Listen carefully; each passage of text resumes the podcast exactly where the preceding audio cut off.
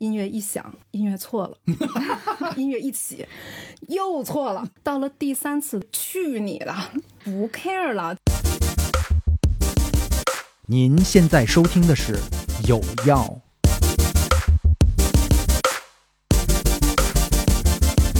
大家好，欢迎收听今天的有药，我是 Suki。大家好，我是小飞。嗯，我们今天呢，请到了一位非常厉害的婚礼策划师 Irene，呃，聊一期我自己最近非常感兴趣的一个，近期真的是因为有需求，所以比较关注的一个领域，是吧？对，所以我有一天跟小飞说，哎，咱们聊聊婚礼吧。然后每个人的婚礼都会有很多有趣的故事，而 Irene 呢，也是在这个行业深耕了很多年，做了应该大大小小数不清的婚礼了。所以，我们今天呢，邀请 Irene 一起来跟我们聊一聊婚礼相关的那些事情。大家好，我是 Irene，很开心。我觉得你这个工作很特别啊，就大部分的服务类的行业特别依赖回头客。但是，比如说你你们这个不不太好回头是吧？就是正常人一生当中能够跟你们这个行业大概有一到两次的接触，一次是因为自己，另外一次可能因为孩子，就是。但现在人可能离婚率啊各种问题，能有个两三次照面就已经不错了。所以想要回头回不起，你知道吗？我们其实还挺神奇的，因为就咱们不说这种回头客，但是其实我们的客人跟我们。呃，会挺长时间保持一个非常密切的联系的。然后像我可能有几年之前的新人，现在还是我很好的朋友。然后可能逢年过节，然后包括他们遇到了什么跟自己情感上相关的事情，还会回来跟我聊。虽然他们不是会再回来找我办婚礼，但是比如他们身边的朋友有人要准备结婚的时候，他们就会把我们推荐过去，然后去给他们的朋友讲当时呃我们帮。他们办婚礼的时候，呃，发生了什么样的故事？然后这些其实是还挺会打动他们的朋友的。所以虽然不算回头客，但是这个老客户推荐还是挺多的。哎，这个挺重要的。嗯嗯。而你在你从事的或者是自己做过那么多年的策划里面，有没有一些就是让你特别特别难忘，或者是觉得特别有趣的一些故事或者经历，跟我们分享？这问题太水了。你来问，我没好意思问出口。这种辛辣问题就留给你来问。我来，我来，我来。这个问题，这个问题就当他没问过。我来问一个啊，就是你们做过的婚礼当中，现场撕的有多少？新郎新娘没有，哦，太无聊了。这个确实是没有，嗯，但是确实有大家在现场变得非常焦虑的。哦，这个焦虑是因何而来？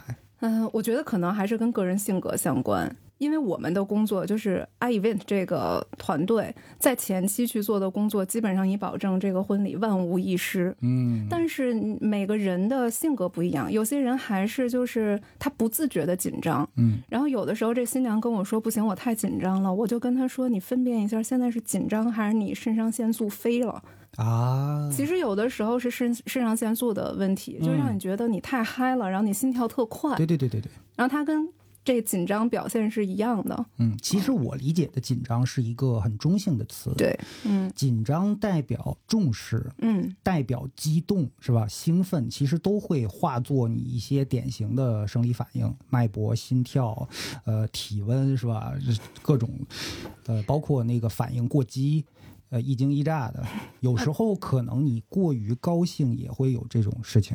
但其实我一直觉得适当的紧张是好的。是一个好的东西。从演出层面来说，呃，对，这个就是我们平时如果是主持一场活动，嗯，呃，或者是做节目的时候，有一定的适当紧张感是好的，对，不至于太松弛啊，不至于太泄或者是太松弛。嗯，而且有的时候有一些适当的紧张感，能够让你表现的更好。嗯嗯，我觉得包括就是这种性格原因，有一个层面是，有一些女孩确实会把婚礼这一天当做自己人生中最重要的一天，我最美的一天。嗯，所以我希望这一天的一切都是完美的。你看，中国人特别讲究这个好彩头什么的，就他总觉得一个重大仪式上出现问题会预示着什么，就这个心理暗示特别要命。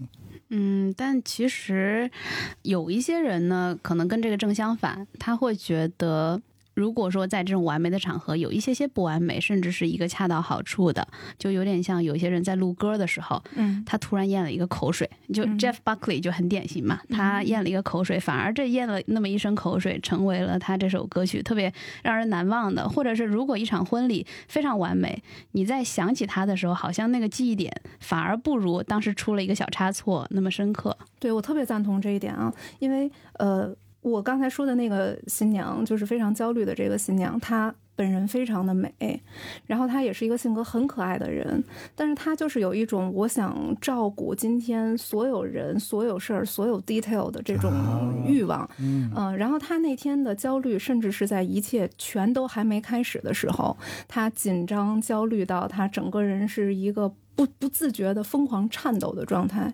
那个颤抖到他的造型师没法给他画眼线，就是他整个人都在抖，所以他就有点儿，呃，那一瞬间可能自己不知所措了。后来我就跟他的姐妹说，我们先给他一点儿时间，让他平平复下来。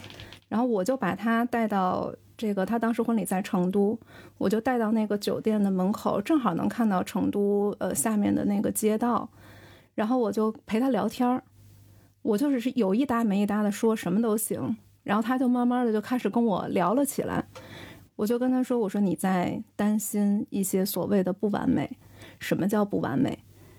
是你 first dance 时候你跳舞跳错了是不完美，还是你走到你的新郎面前少走了一步叫不完美？嗯那婚礼到底是一个什么东西？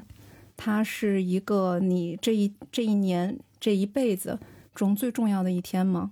它只是一天而已，哎，嗯它仅仅就是你漫长人生中一个稍微特殊一点的时刻。嗯我说你们最重要的是未来的日子，这一天是你未来日子中的一个开始而已。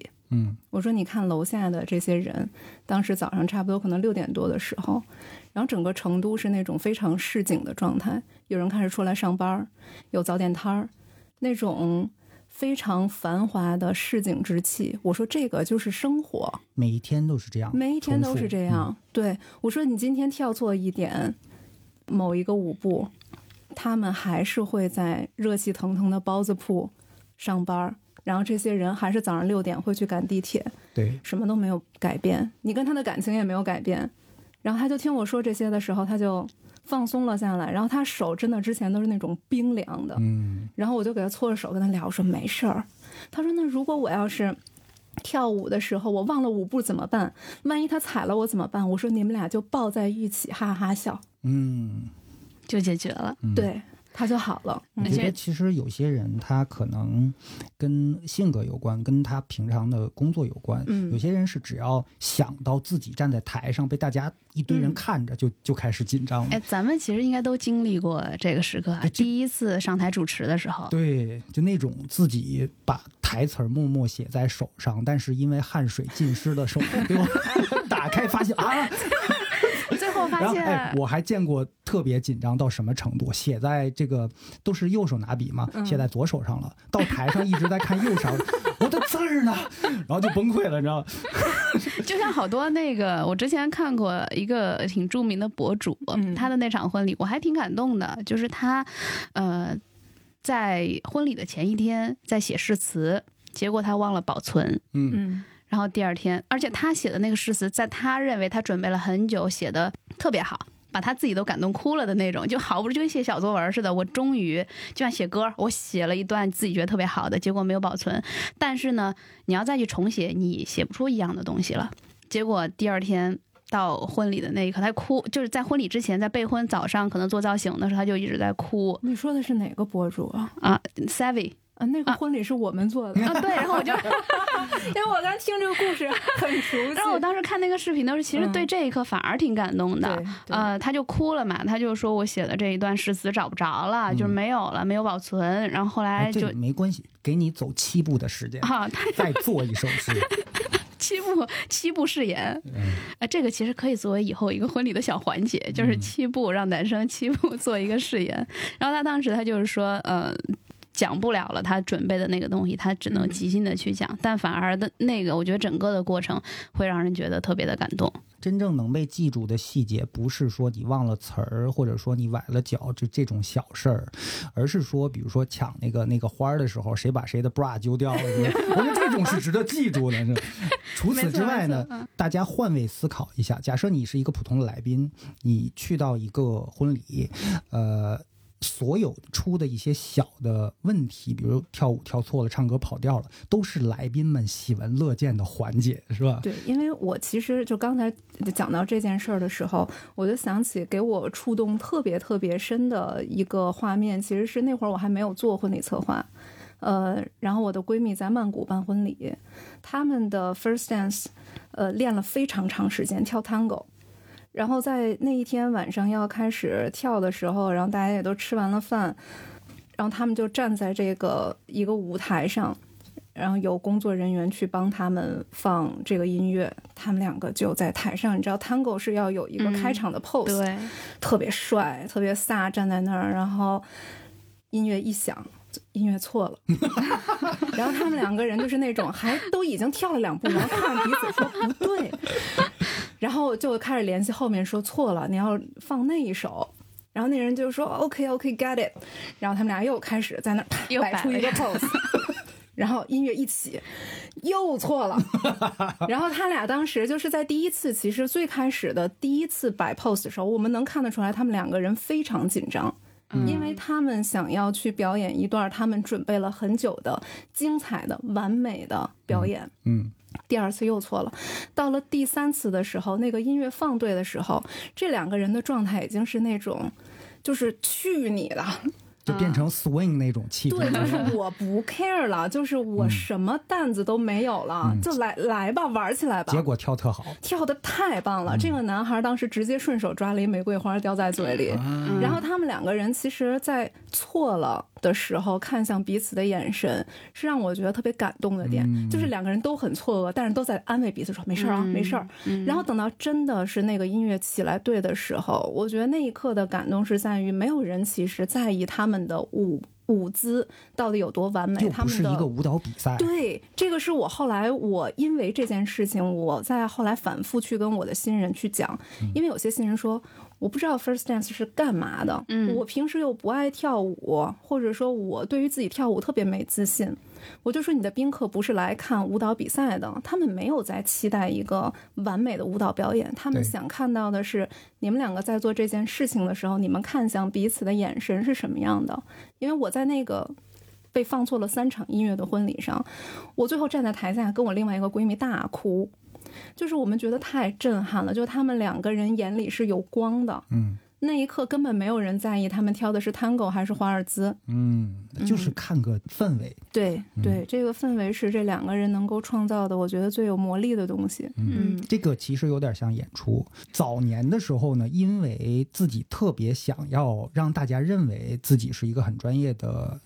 乐手或者是音乐人那个范儿，所以经常上台之前玩命的练习，而且练的那些东西都比自己的能力要高一些，因为想要贴金嘛。但是你会发现，这就是自己在挖坑的一个过程。真正演的时候，你会发现你临时抱佛脚练的那些东西，而且又远远高于你能驾驭的那个那个难度。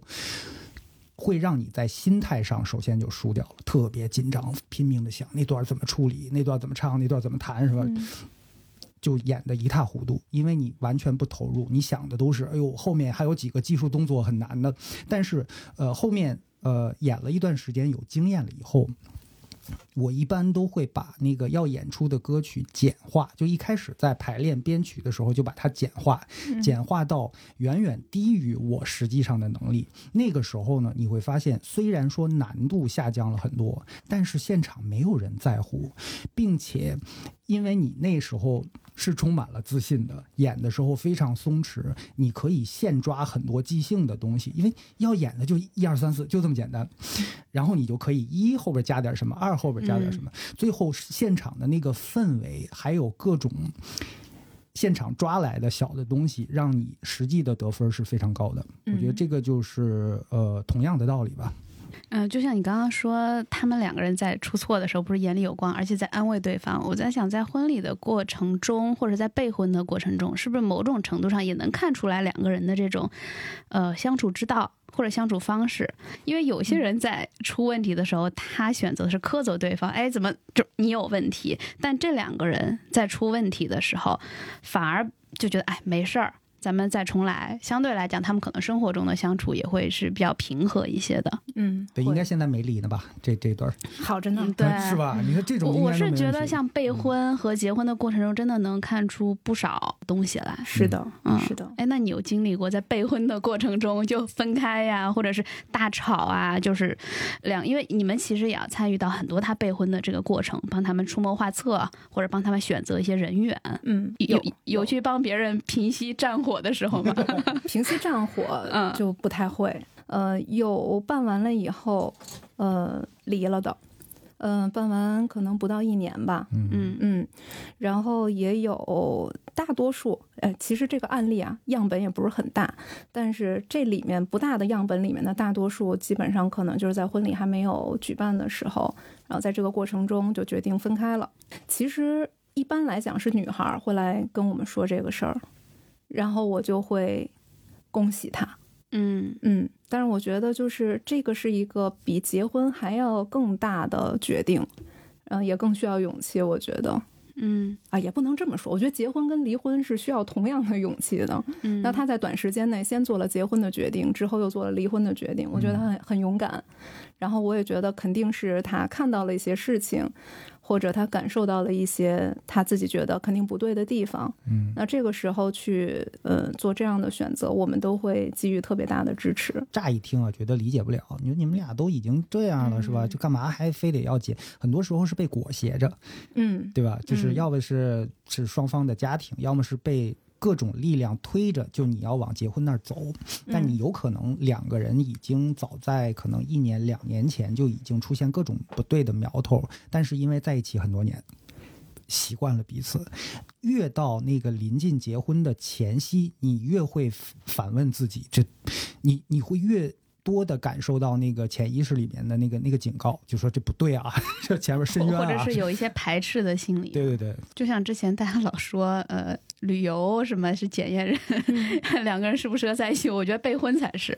我觉得备婚、旅游和装修吧。啊啊，备婚、旅游、装修、买房，对所有的这些事情。对，哎，恭喜 Suki 马上要经历全套啊！哎呀，哎，其实你来之前哈，我跟小飞，我们他就问我说：“哎，我太理解不了为什么结婚会焦虑，就是备婚这个过程会让女生容易很焦虑。”嗯我觉得有的时候呢，一方面整个的结婚的过程，它涉及到两个家庭，嗯嗯，两个家庭包括风俗不一样，呃，需求不一样。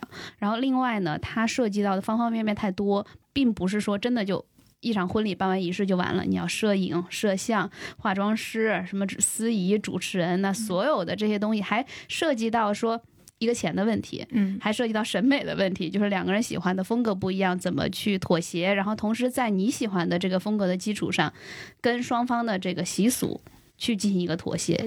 这他只不过是把以后生活中遇到的很多问题提前给你放大了，或者在短时间内就是密集的给展现。没错，我觉得这个就是对于呃两个人一个极大的特殊性的时刻吧。嗯，它确实是让让大家一下面对了非常多，就是可能平时生活中不会去探讨到的话题。嗯，以及我觉得这可能也能算得上是，就除了买房和装修以外，这应该就是两个人在一起进行的一个最大的支出。嗯嗯对，这要花很大一笔钱，这个钱要怎么花？大家的消费观念是不是一样？嗯哎，没错，对，然后这个消费观念里面还分了很多种，有些比如说女孩说我要一个特好造型师，嗯，然后男的可能会说你都这么美化个妆了，对或者是你自己平时就挺好看的，你那天要化成什么样呢？或者说谁也给你哎画不出来呀、哎小飞我 你都已经这样了，你没照过镜子吗？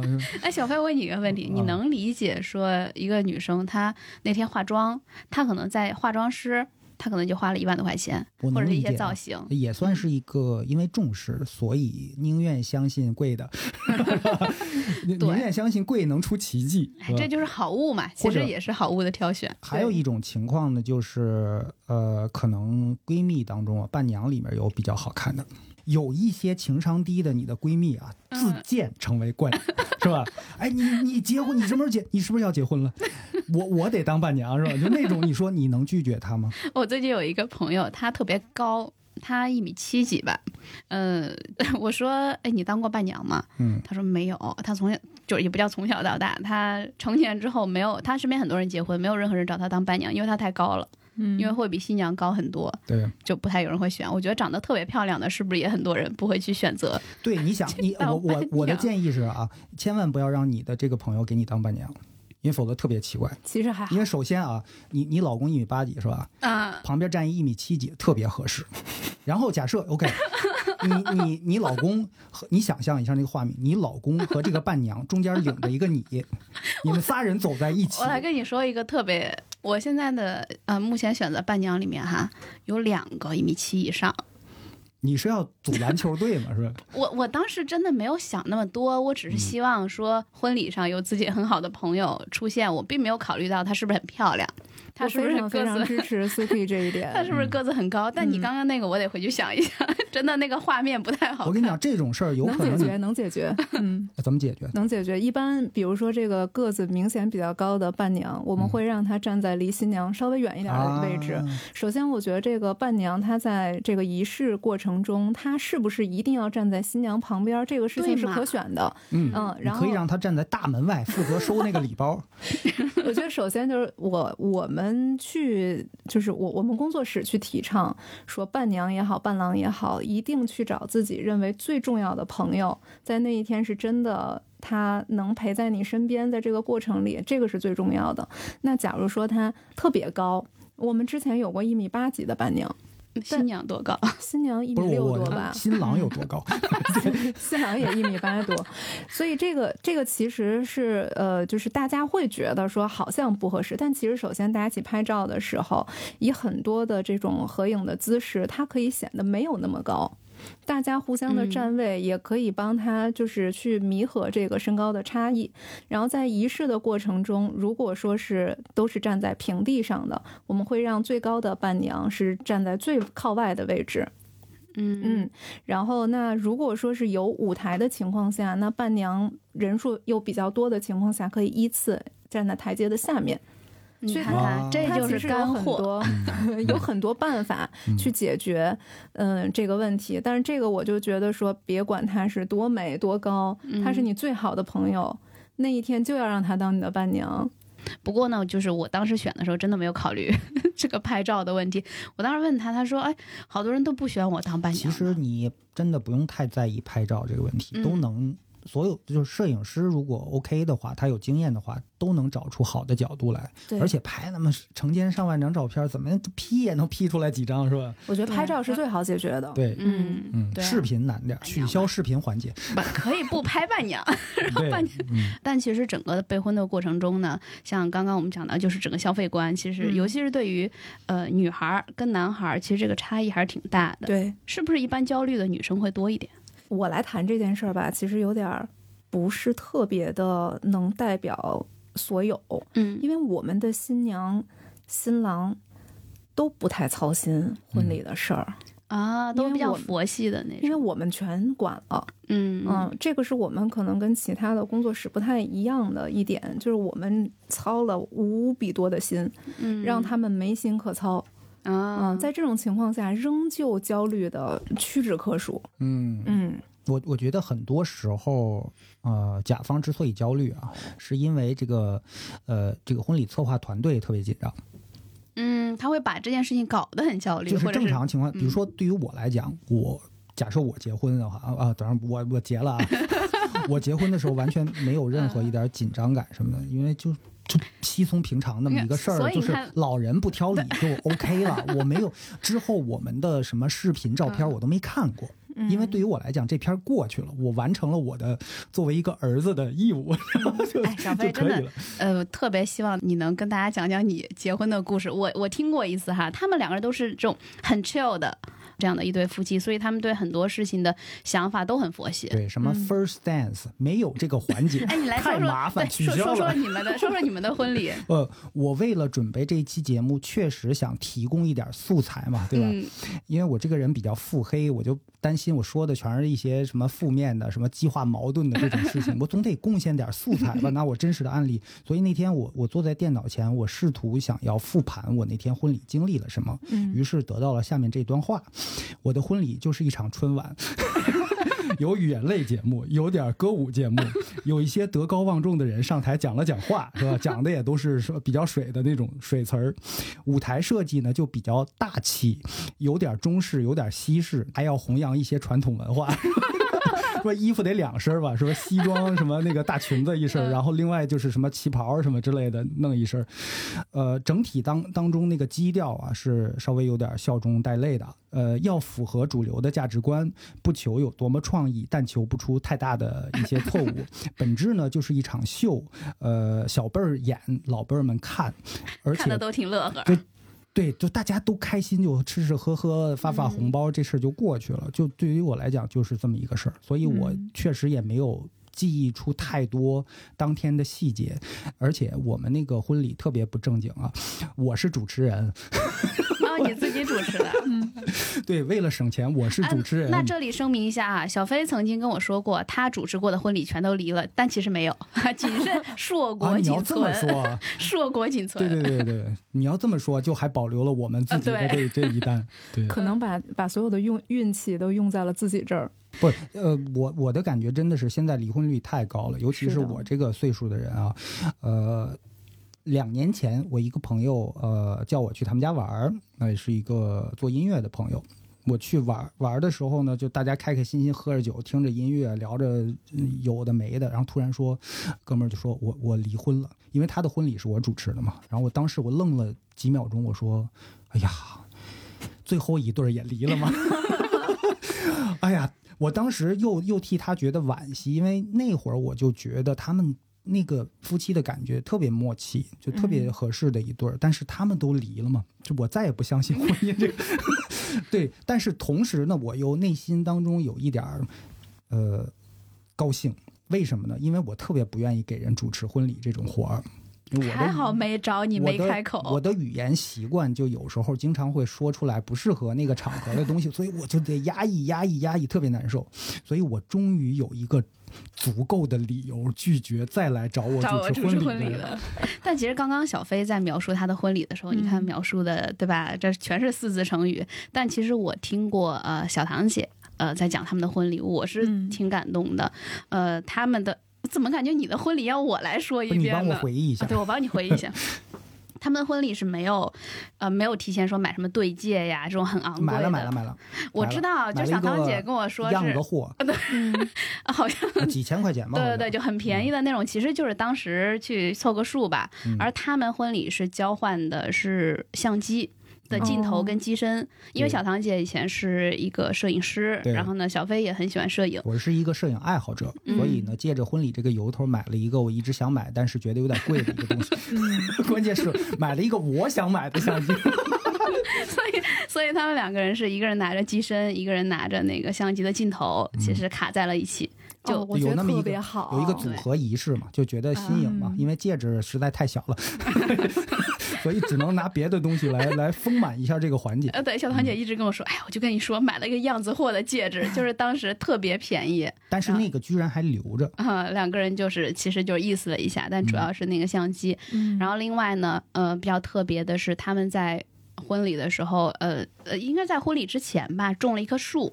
啊，现在还在在那个是香山吗那个是是我的丈母娘，他们结婚的时候都要种一棵万年青，哦，然后从那个万年青里分了一一小株出来，哦等于是给了我们，延续了这个也很好，对啊。嗯，现在长得哎，经还很好。费不够，只能靠创意来凑了，是吧？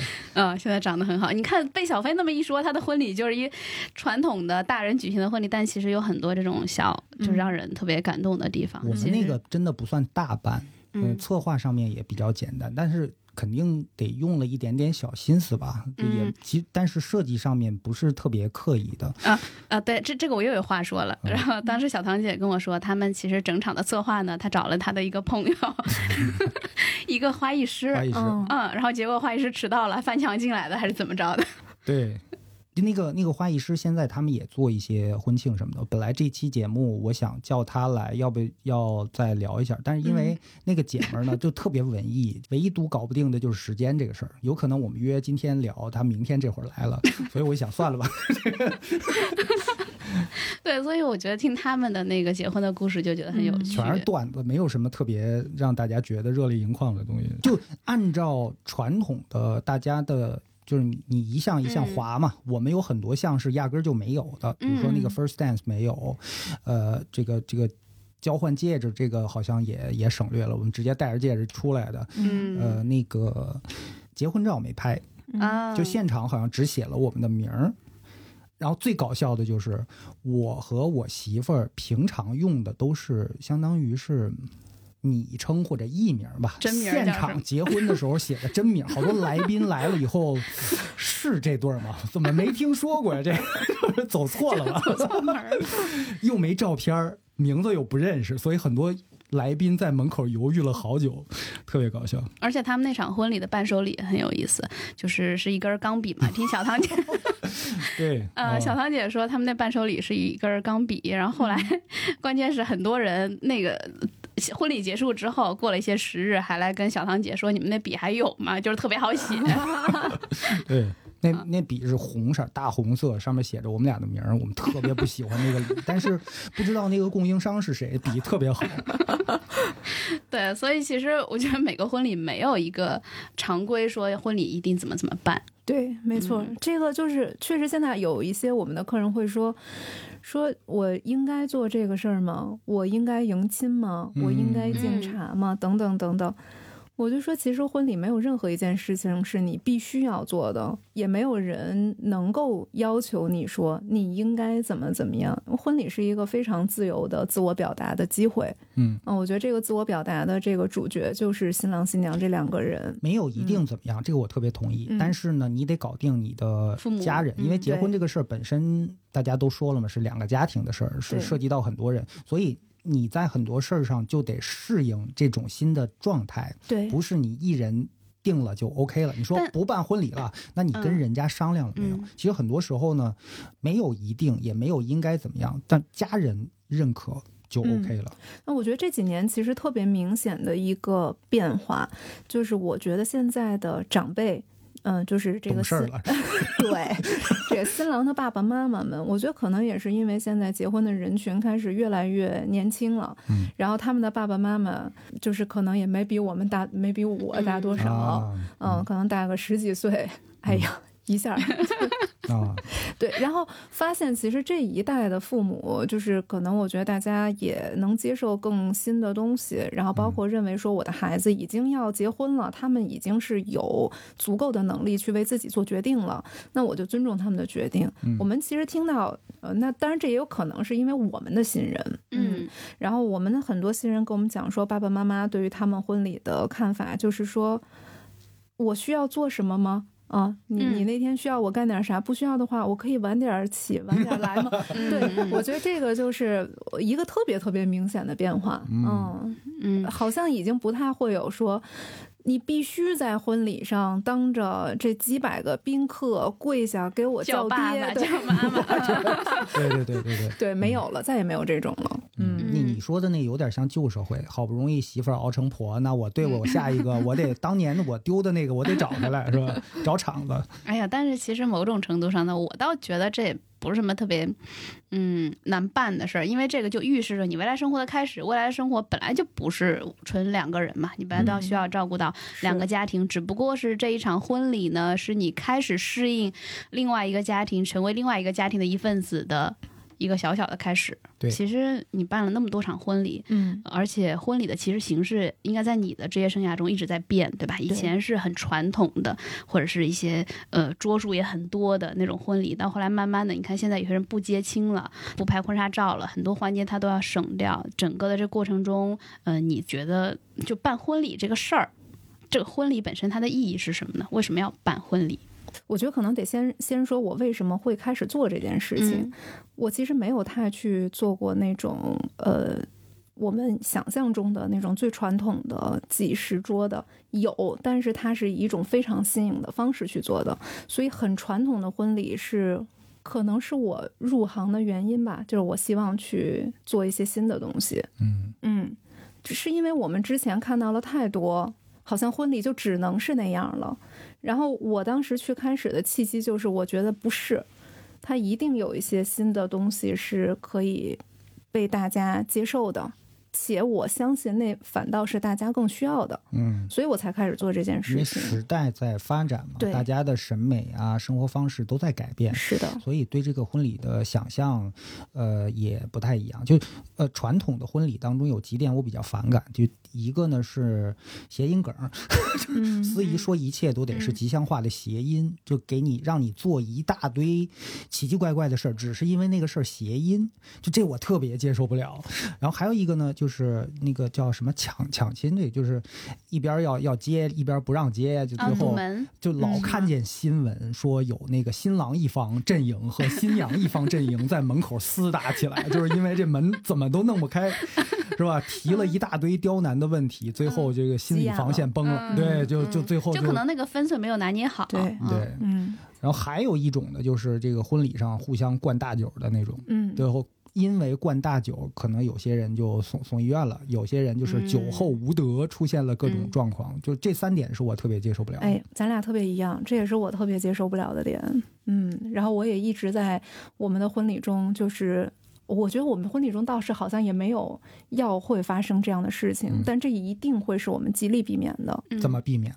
呃，主持人这块儿，首先我觉得，呃，主持人的挑选呃非常非常的复杂。控场能力嘛，对就你看中的他的是什么？我觉得传统婚礼中的主持人，他更多的像是呃自我的秀，嗯，嗯、他会把自己当成一个主角，主角一会儿唢呐就嗯拿出来了，嗯一会儿快板拿出来了，这个特别牛。嗯对，我觉得这可能也是我们的新人最上来以后提到的第一个，说我可千万不要那样的主持人。嗯嗯，这个是诉求最高的一个点，所以这块儿其实现在我觉得有一些呃主持人，他也不断的在去思考说婚礼到底是什么，婚礼的意义是什么。那如果我们的新人去跟他们去聊的时候，大大家发现，其实，在婚礼这件事情的观念是很能达成一致的，那我觉得这个人相对来讲就是比较对的，他也不会在台上去做一些呃让我们觉得在挑战我们底线的行为。嗯嗯，就突然间在前排拿起了一瓶啤酒给吹了，哎，还有说，倒是二人倒是也转的这种挺有有画面感。嗯 但是也有说，有些主持人他，呃，可能太把自己当主角呢，他就永远会跟也不是，人家就是传统有那么一个行当，他觉得人家付了钱，我得把活给足，说学逗唱全都来，就就是嗯二人转那个思路，我得把活给足，这样嗯人家呃甲方觉得值嘛，对？但还有一个，听说有就有一些主持人呢，他总是会跟亲人走太特别近，以至于很多照片里面永远都是三个人，是不是有这种情况对吧？然后拍照的时候就是三个人，然后嗯你说那主持人你切，就是你修片儿都不太好修，你给他嗯切掉吧也不太合适，那构图就不对了。还有特别喜欢站俩人中间的，嗯 这种也挺烦对的。嗯对。然后包括我觉得就是主持人去呃哗众取宠，我们说的不好听点儿，嗯然后索要掌声。嗯，嗯然后反复的向宾客重复自己的姓名，我是某某某，大家记住我，就这种啊。其实一般是名人喜欢这么干吧，或者嗯说不是，其实不是，我觉得这可能为了吸引更多的打广告客户啊，对，这嗯。个其实就是特别典型的，在上一代的这个婚礼主持中一个最常见的套路。嗯。然后包括就是套路这件事情，就是很多主持人是在主持婚礼的时候是有自己的一套串词的。嗯。这个串词行活对嗯。行活，我给一一万对新人，我都用这一套串词，因为它非常的完善，也充满了各种的谐音梗，然后夹杂了自己各种的才艺展示。恨不得从一数到十，能有十个吉祥话出来。对，呃一定有。所以他这个东西就对于他来讲是一个非常有安全感的表演。嗯，所以他演一万次，他也知道万无一失。他只要记住那两个人的名字，就套用就行了唯。一区别的对，嗯就是这两个人的名字。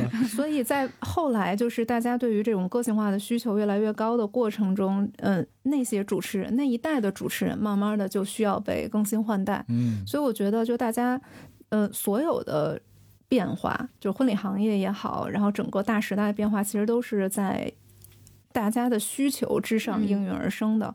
然后包括说刚才说这个迎亲这个事情，呃，迎亲呢，其实我我们目前遇到挺多新人是表示说我不喜欢这个环节，呃，尤其是很多女孩儿跟我说。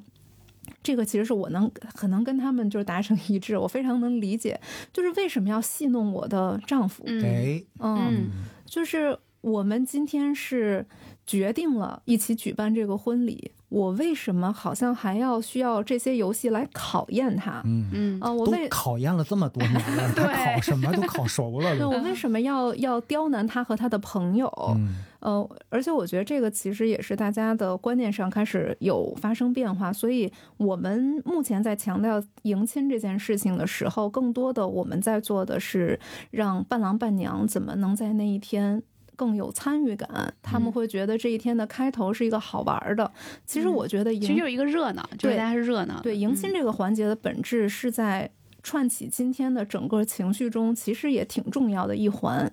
那如果他们这个这一环被取代掉的话，那它也需要有一个同类型的东西来取代它，嗯，对，或者去换一种人杀是。吧？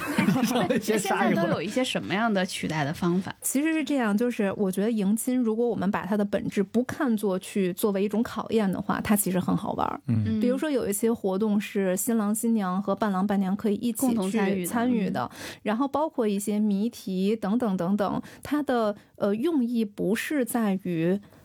我要考验你是不是足够爱我，其实那几个问题也考验不出来。对、嗯对，这个而且凭什么考验别人？你是嗯谁呢？就是为什么要站在一个上帝视角？我见过最糟糕的嗯是一个司仪在婚礼现场，呃，问新郎说：“你媳妇儿和你妈同时掉水里？”就问这个，我这个问题，第一太俗了，第二太没法回答了，又是在那个场合，你说，我就觉得他是被一定是被这个什么前女友派来的，一个绝对是卧底这个。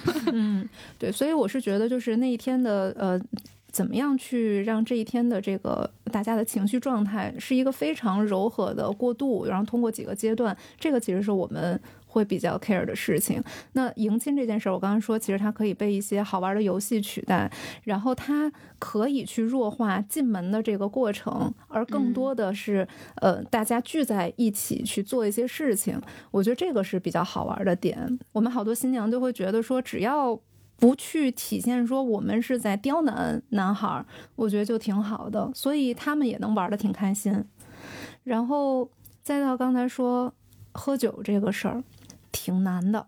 这个事儿是经常有喝大的吗？我们的婚礼上比较少，但我自己去参加我朋友的婚礼，是眼看着他直接就被抬去医院了。啊，嗯、嗯你是说新人吗？新人新郎新郎，嗯，哎，那不是新郎现在都喝的掺的水水吗？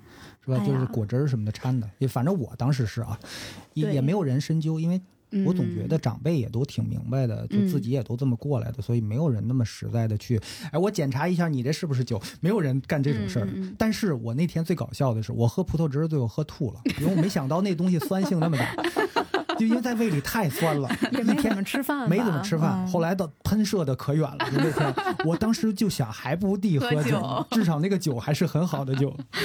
对，这个就是我觉得这完全要看你邀请的宾客构成。嗯，然后像我们那那个朋友喝喝成那样那一次，就是他没有喝假酒的机会了，他没有喝葡萄汁儿的机会，大家是拿着酒在那桌等他啊，来了，献给你，到嗯、对，勾兑。他们甚至勾兑了一些非常可怕的东西。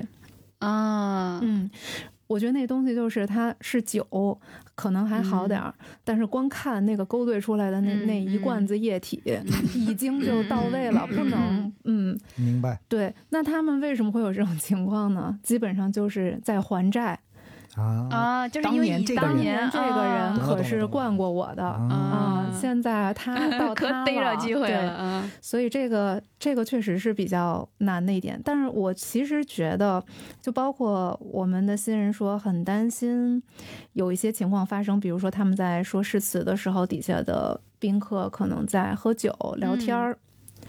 这个我给大家举一例子，我觉得可能就能，嗯，比较有画面感吧。就是你们想，大家会在什么样的情况下在婚礼上大声喧哗、喝酒聊天儿？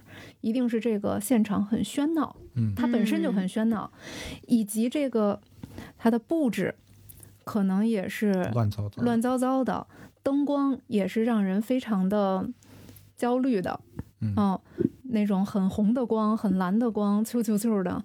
然后我是觉得人其实，在不同的环境里会有不同的行为。嗯嗯，如果是在那样的环境里，我想跟 Suki 说一句话，但是因为外界的声音太大了，我的我就会不自觉的扯着提高嗓子声音。嗯但如果这个现场它本身你进入它的时候，它塑造的这个氛围就是一个相对典雅的、很舒适的，然后很安静的、神圣的，你就会觉得说，首先我们在比如说在教堂里，我们是不会有人大声喧哗的。嗯嗯，所以这是一样的，就是我们在创造一个场，大家进入这个场的时候就会 behave themselves，嗯，这个是一个特别神奇的事儿。嗯你包括你用的灯光、你的音乐，这个环境的味道，都会决定大家走进去的时候，我要成为一个怎么样的自己。嗯嗯，但是我们又要做到的是，不要让大家觉得我在拘束我自己，我要嗯很自在。所以这个是一个挺难拿捏的尺度，然后也是我们一直很努力去研究的东西。嗯，就让大家既舒服，对，但同时呢又尊重整个的这样的一个场合。我觉得太棒了，就跟你刚刚讲的，已经基本上就是社会心理学家们总结出来的一些道理了。嗯呃，包括一些呃需要很严肃的场合，为什么设计成那样？其实嗯也是经过上千年总结出来的，就是那样的场合能镇住来宾。你所有人来了以后，觉得自己很渺小。你看教堂为什么那么高，是吧？包括教教堂唱诗班的歌为什么都哦，就为什么都是那种长音儿？是因为它里面的那个呃回响特别大。嗯如果你弄成咱们这个老百姓啊，最后出来的声音都是 都是重叠的，所以它必须得拉长音儿。一个呢是很有那种神圣感，对另外一个呢就是他不这么唱也不行，就 回音太重。尤其是西方哈，他们在嗯婚礼的时候，嗯呃，基本上不管是城市还是乡下，大的婚礼、小的婚礼，都会宾客都会去好好去打扮，穿西装、穿正装，对吧？去参加别人的婚礼。而中国其实没有这个这样一个习俗，只不过现在渐渐的年轻人他在呃请柬上也会写上一个 dress code，你我们今天啊，你最好什么样的着装出席？会不会这种？比如说穿上西装或者穿上这种小礼服裙去参加别人的婚礼，某种程度上也是在，呃，帮助去约束一些行为。一定的，嗯嗯嗯，肯定会的。刚刚提到就是说婚礼的意义哈，我觉得婚礼呢，嗯，某种程度上其实给了大家一个表达的机会。嗯就是比如说有一个环节可能是自己的伴娘或者是自己的朋友，呃，可能会说这么一段话。其实平时咱们很少跟身边的人去讲这样的话，就会觉得还挺肉麻的，不太好意思说出口。正好借这样的一个场合，呃，表达一下。包括誓词，其实也是有时候情侣之间也不太说这些东西，呃，对父母的一些话，或者是朋友对自己说的一些话，他嗯可能就借一个场合表达，呃，彼此分享两个人之间的这些故事，尤其中或者国人这么分享情蓄，对呀、你平常你不可能拉着你妈妈或者你爸爸的手说“我特别特别爱你们”，对但是那个场合就要求你得把这些话说出来。对，刚才说到就是婚礼的意义这一块儿，我刚才说要从我做嗯。这件事情的初衷开始，呃，其中一个初衷就是我非常着迷于人的情绪，嗯。我觉得这是一个非常神秘但有意思的事情，就是当我们去做一些事情的时候，会能影响到这些参与者。他们情绪的变化。再另外一点呢，就是我其实呃挺长时间呃做编辑，做了好多年，啊，嗯，然后我在做编辑的时候，我最后一份编辑工作其实是在呃一个呃当时在中国算是最有影响力的婚礼的时尚杂志。嗯然后在这个杂志，呃，因为工作原因，我就看到了非常多的中国的婚礼和我们当时版权能够看到的国外的婚礼，然后就会觉得说，我们国家的婚礼在当年，呃，跟国际有一个最大的不同，就是那个时候的中国婚礼特别强调排场。嗯它都很大、很奢华，呃，或者说可能只有那样的婚礼才有机会上杂志，嗯或者有机会被大众所讨论。那个时候，可能更多大家讨论的就是这场婚礼它用了多少支真的玫瑰花儿。嗯，或者花了多少钱？对嗯，对，然后百万婚礼一定是一个非常大的噱头，放了多少响的这个花？对，但是我们再去看到说，呃，同等年代的海外婚礼，呃，国际上其实大家也有，也当然有这种非常奢华的，嗯，但它同时也存在一些可能真的非常小规模的布置，但你能被打动。它的区别就在于，在那样的婚礼里，你能看到的是人。而在我们当时那些铺天盖地的多少支真的玫瑰花的那个婚礼上，你会发现，好像你换谁进去，嗯，只是演员，都是可以的。那这个婚礼和人之间的关系到底是什么？嗯这个是我当时呃从事这个行业、进入这个行业的，应该算是第二个原因。嗯嗯我我插句嘴啊，嗯你刚刚讲的那个我很有感触。嗯我发现中国传统的概念里面，这个婚礼是呃演给老人看的，对，因为就他一辈一辈都是这样的，就是这也嗯算是孝顺的，就包括你结婚是一种孝顺的表现，对吧？对吧？但是西方你会发现，呃，婚礼往往是父母这一辈买单送对给女儿、送给儿子的一场让你们觉得很很有意义的一个活动，所以那个可能。甲方不太一样，或者说那个那个心态是不太一样的，就会导致呃一些具体操作上面的呃有很大的区别，但是呃都有例外。其实国外也有那种这什么什么富豪家庭是吧？这个小小孩儿的就是演员，就演给嗯他们那个圈层的，就演给父母看的都有。其实我觉得，就是包括说演给爸妈看的这样一场婚礼，呃，我们也遇到过这种情况。那他他就跟我们说，可能就是自己觉得说婚礼应该怎么样，然后但是爸妈那边又有什么要求，嗯呃，其实这个时候我会比较建议说，你们就是做一个取舍嘛，然后真的做决定之后别后悔。嗯嗯，因为我觉得说办给爸妈看这事儿无可厚非。嗯爸妈就需要这个，然后你就是你可能策划你的婚礼，你心里面预演了二十多年了，嗯你爸妈都预演了五十多年了。嗯，对，所以这块儿的话，我就觉得说，就是可以选择嘛，我我做一场秀，然后嗯帮爸妈把这份子钱，嗯、赚足，对嗯、嗯然后这个份子钱多出来的部分是我的，也挺爽呀，对吧？嗯那可能比如说，我想，呃，多投入一些，我办一场属于我自己的婚礼，嗯，呃，甚至可能这两者是可以并行的。我觉得这个其实也没有什么高下之分。对，嗯，嗯，有现在有一些人的选择就是我。办一场，对。呃，满足父母的期待，然后哎。哎，我回到我自己工作的这个城市，跟自己的朋友办一场特别小的，可能开支也没有那么大就包，括请几个嗯。朋友，巴厘岛啊、泰国转一圈，对，可能就十几个朋友，嗯呃，玩个挺爽的，拍一个很有意义的小纪录片儿，呃，自己可以留着，就是他会觉得那样更舒服一点。但是嗯。婚礼呢，可能照顾到老人或者照顾到其他人的，包括包括这个符合主流价值观的东西，他还是得有。我觉得这种也是挺懂事儿的一个做法吧。嗯。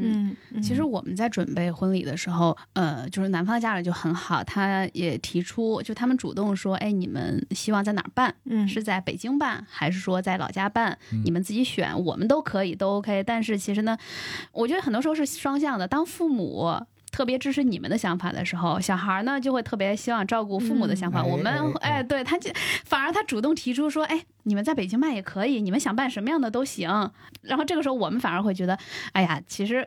他们虽然这样说，但肯定父母的内心肯定是希望在自己家里办。让我想到职场里边，经常领导说：“哎这事儿你说了吧？”不不不，领导您说了吧？还是您说了吧？心里想，领导是不是故意点我呢？啊，然后当时我就觉得，哎呀，他虽然这样说嘛，肯定是希望还是因为亲人都在家里。嗯然后我说，哎，不用不用不用，就还是在在家里办会比较好。嗯呃，因为大家也都很方便。一个是你像。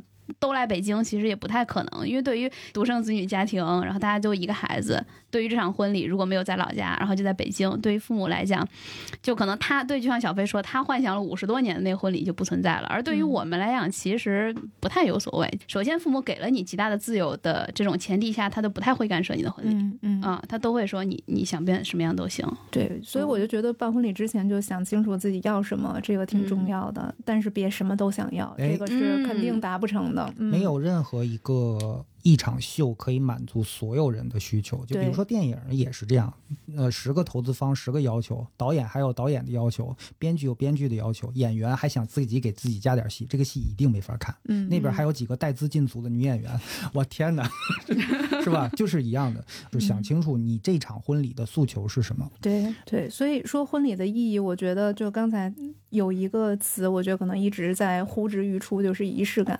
嗯然后仪式感这个东西，我觉得它到底是什么样一个东西，我就也再举一个小小的例子，比如说我们去给一个朋友过生日，呃，生活中的仪式感也很重要。嗯你说这个过生日是我给他打一电话说，哎，一会儿去你们家给你拿了个蛋糕，真是，还是说我们让他不知道我们会去，嗯但是我们再给他发微信，假装跟他聊天儿，嗯来判断他现在的行踪，嗯。然后等到我们确认他已经进家门的时候，我们把这个蛋糕插好蜡烛，端到他的门口，嗯堵住他的猫眼儿，敲他的门，跟他说快递。嗯他开门的时候的那个感觉，是一定是不一样的。嗯，但这种事情就是我这个人就特别特别喜欢搞这种事儿。我特别害怕惊喜。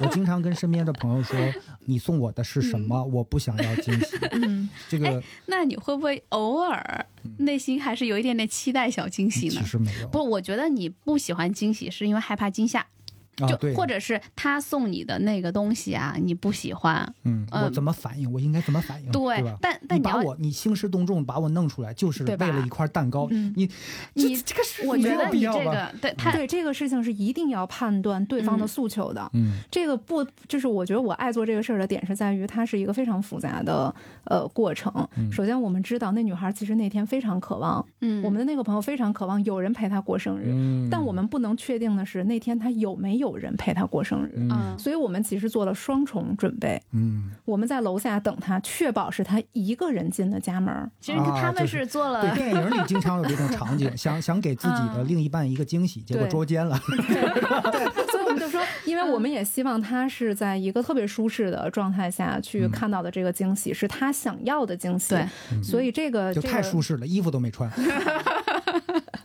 对，所以包括我觉得，呃，我开始做婚礼这件事情，也是希望把这些仪式感去运用到婚礼之中。那刚才 Suki 说，婚礼很重要的一个意义是去表达，嗯它的这个表达，其实我们想象中说，呃，在这个场合我就能说出这样的话了，其实也不是。嗯我们去设想说，是不是只要是婚礼，我就能拉着爸爸妈妈的手说“我爱你们”？嗯，你是不是能够真的在自己内心是毫无负担的，没有任何尴尬的去说这句话？这是有有区别的。嗯所以我们现在在做的事情，就是希望这句话不是你预设要说的，嗯但是你经过了这些一个又一个的环节，到到了那一刻，这句话你是定会真心说想说的，对，嗯所以我们现在就 i event 做婚礼，一直在强调说流程上这件事情，我们不单纯只是在 Q 说。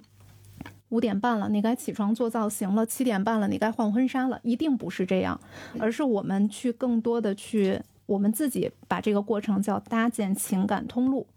嗯，就是我们是用不嗯不同的环节针对不同的人，我们知道这样的流程对于他来讲，在那一刻他会真的舒服。嗯所有的人婚礼上的流程一定都不应该是一样的。嗯这个有点像是打猎或者钓鱼。哎，对，就是你要对你的猎物充分的了解，你才能保证这一这一次是有收获的嘛。，对，就是你得对你的甲方的性格嗯，做就是做背调。背景调查嗯要，甚至你你是不是还要采访他身边的一大堆人，最后定出一个合理的、合法的、能顺利进行的方案来？嗯就这个还蛮难的。我们我们在呃做一场婚礼之前，首先会跟他们有非常深入的沟通。嗯这个沟通甚至不仅限于说我们面对面聊天儿，因为有些人他可能面对面聊天儿的时候，他的思路是断断续续的，嗯然后他需要一个相对完整的时间来梳理自己的情绪，所以我们也会让他们写一些东西。嗯这些东西整合在一起，我们是全工作室的人，不同岗位的人，甚至包括我们的新媒体的运营，然后包括我们的财务，我们都会一起去看这个大家写的这个东西，然后再加上我们所有见过这两个人的同事来去补充他们看到的这两个人的状态。嗯我们在做每一场婚礼之前，这是花费时间精力最大的一个部分。然后等到婚礼那一天，我们搭建了各种各样的情感通路，这些通路到了哪一个环节，会真的发生一些 chemistry，我们谁都不知道。嗯但是我们尽可能多的去帮他们铺路，然后好多时候是这个我们都没想到的点上，他们的情绪已经到了一个非常饱满的状态。那个时候你是不是特别爽？爽 疯了！这个就是我的职，这是我职业的这个高光时一个刻。阴暗的角落是吧？对然后一直在等着窥视着现就是场的状况。等着，就是钓鱼，看最后那个鱼钓到的那一刻的那个对感觉。对，真的是嗯。然后那大家在这个过程里，他获得的一定是，呃，全新的一种情感的表达的体验。嗯，所以我们很多新人在我们的婚礼之后，都会好多年就一直在聊说，哎呀，那一天的事儿还历历在目。他们能够去捕捉到的很多的细节，是真的是我不用再操心这个婚礼的所有环节的情况下，我才能留意到的东西。嗯，我现在理解你开始讲的那句话了，就你嗯为什么你不担心？因为嗯按照逻辑上、情感上都是说得通的，那现场能有什么意外？崴个脚而已嘛，能有什么多大点事儿？嗯，其实你们在帮他们某种程度上打开自己。对嗯对，哇所以我觉得我我非常非常喜欢这个工作，嗯，然后就是乐趣无穷，跟不同的人，每一嗯场都是全新的工作体验。嗯就可能对于好多，我觉得就大家会说我是社畜，然后我的工作就是每天都是重复性的工作。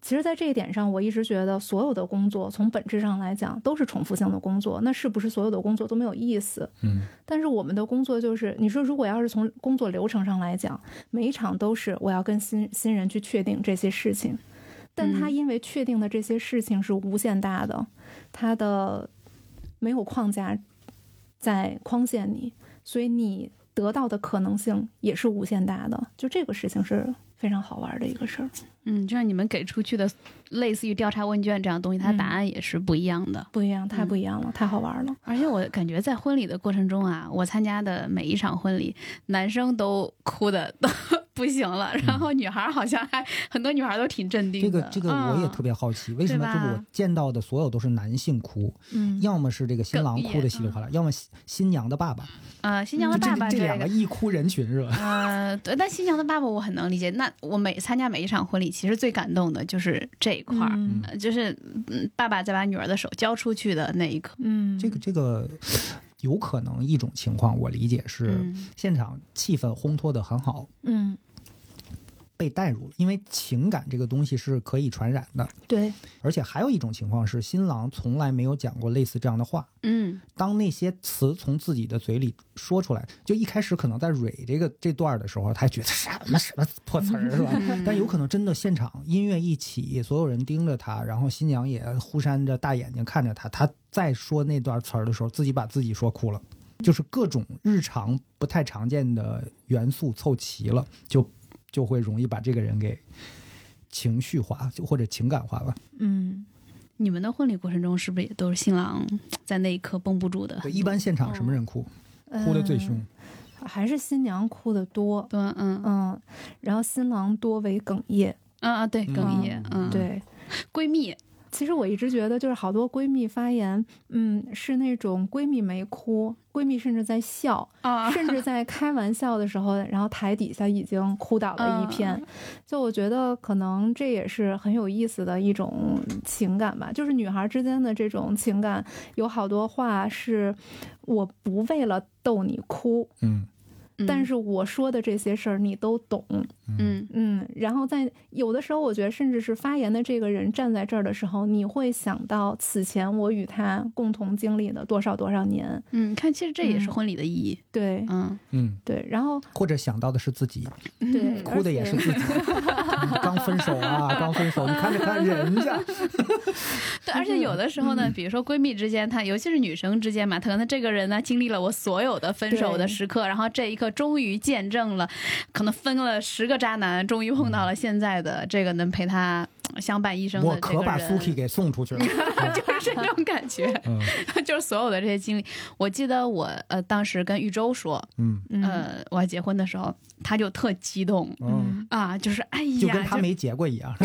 特别激动，他就说：“哎呀，终于就是有了一个好的结果。嗯，但是有有一点我得说啊，就是我见到的很多女孩的那个情感仅限于当下，就是我现在为你哭了，不代表后面我不会对你指指点点。哎我现在真的对于小崔有了一个全新的认识，这个人真的是腹黑啊！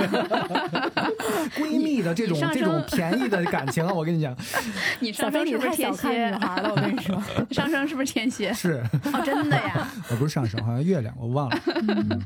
我在前几年参加婚礼的时候，呃，大家统一的说法都是太累了，就是赶紧想这个事儿结束啊，就是像任务一样，我赶紧就这一天会累到也不想说话，然后就觉得最后是怎么着都行我把这个事儿结束就行。同样，我还得拿出这个春晚的这个这个比喻啊，就是演员最开始被选中的时候激动，真的吗？我被选中了，我我可以上春晚。但但训到训练到第一千天的时候，什么时候过去了？还就开始掰着日子，还还有半个月，我还得再训练二十次。其实春晚这个比喻也挺好的，你看他就算是最后掰着日子过去，但在他后面的一生中，这一次春晚一定是他非常重要。发现没拍着，你 这在西方去参加婚礼的时候，呃，除了新娘以外，其他的人都不穿白色的衣服。有这个是这样，就是首先，呃，这个事儿要看新人对 dress code 的想法。嗯呃，我们曾经办过的婚礼，有所有人都穿白色，非常的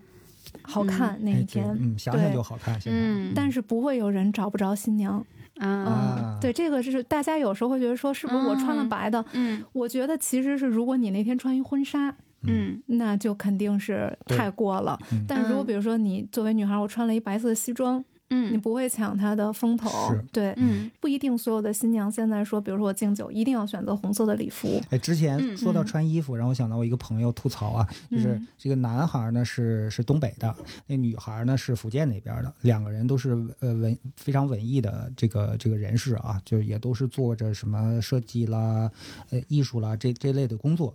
婚礼是在那个福建举行的，因为新娘是那边的，嗯然后呃新郎的妈妈坚持要穿一个貂儿，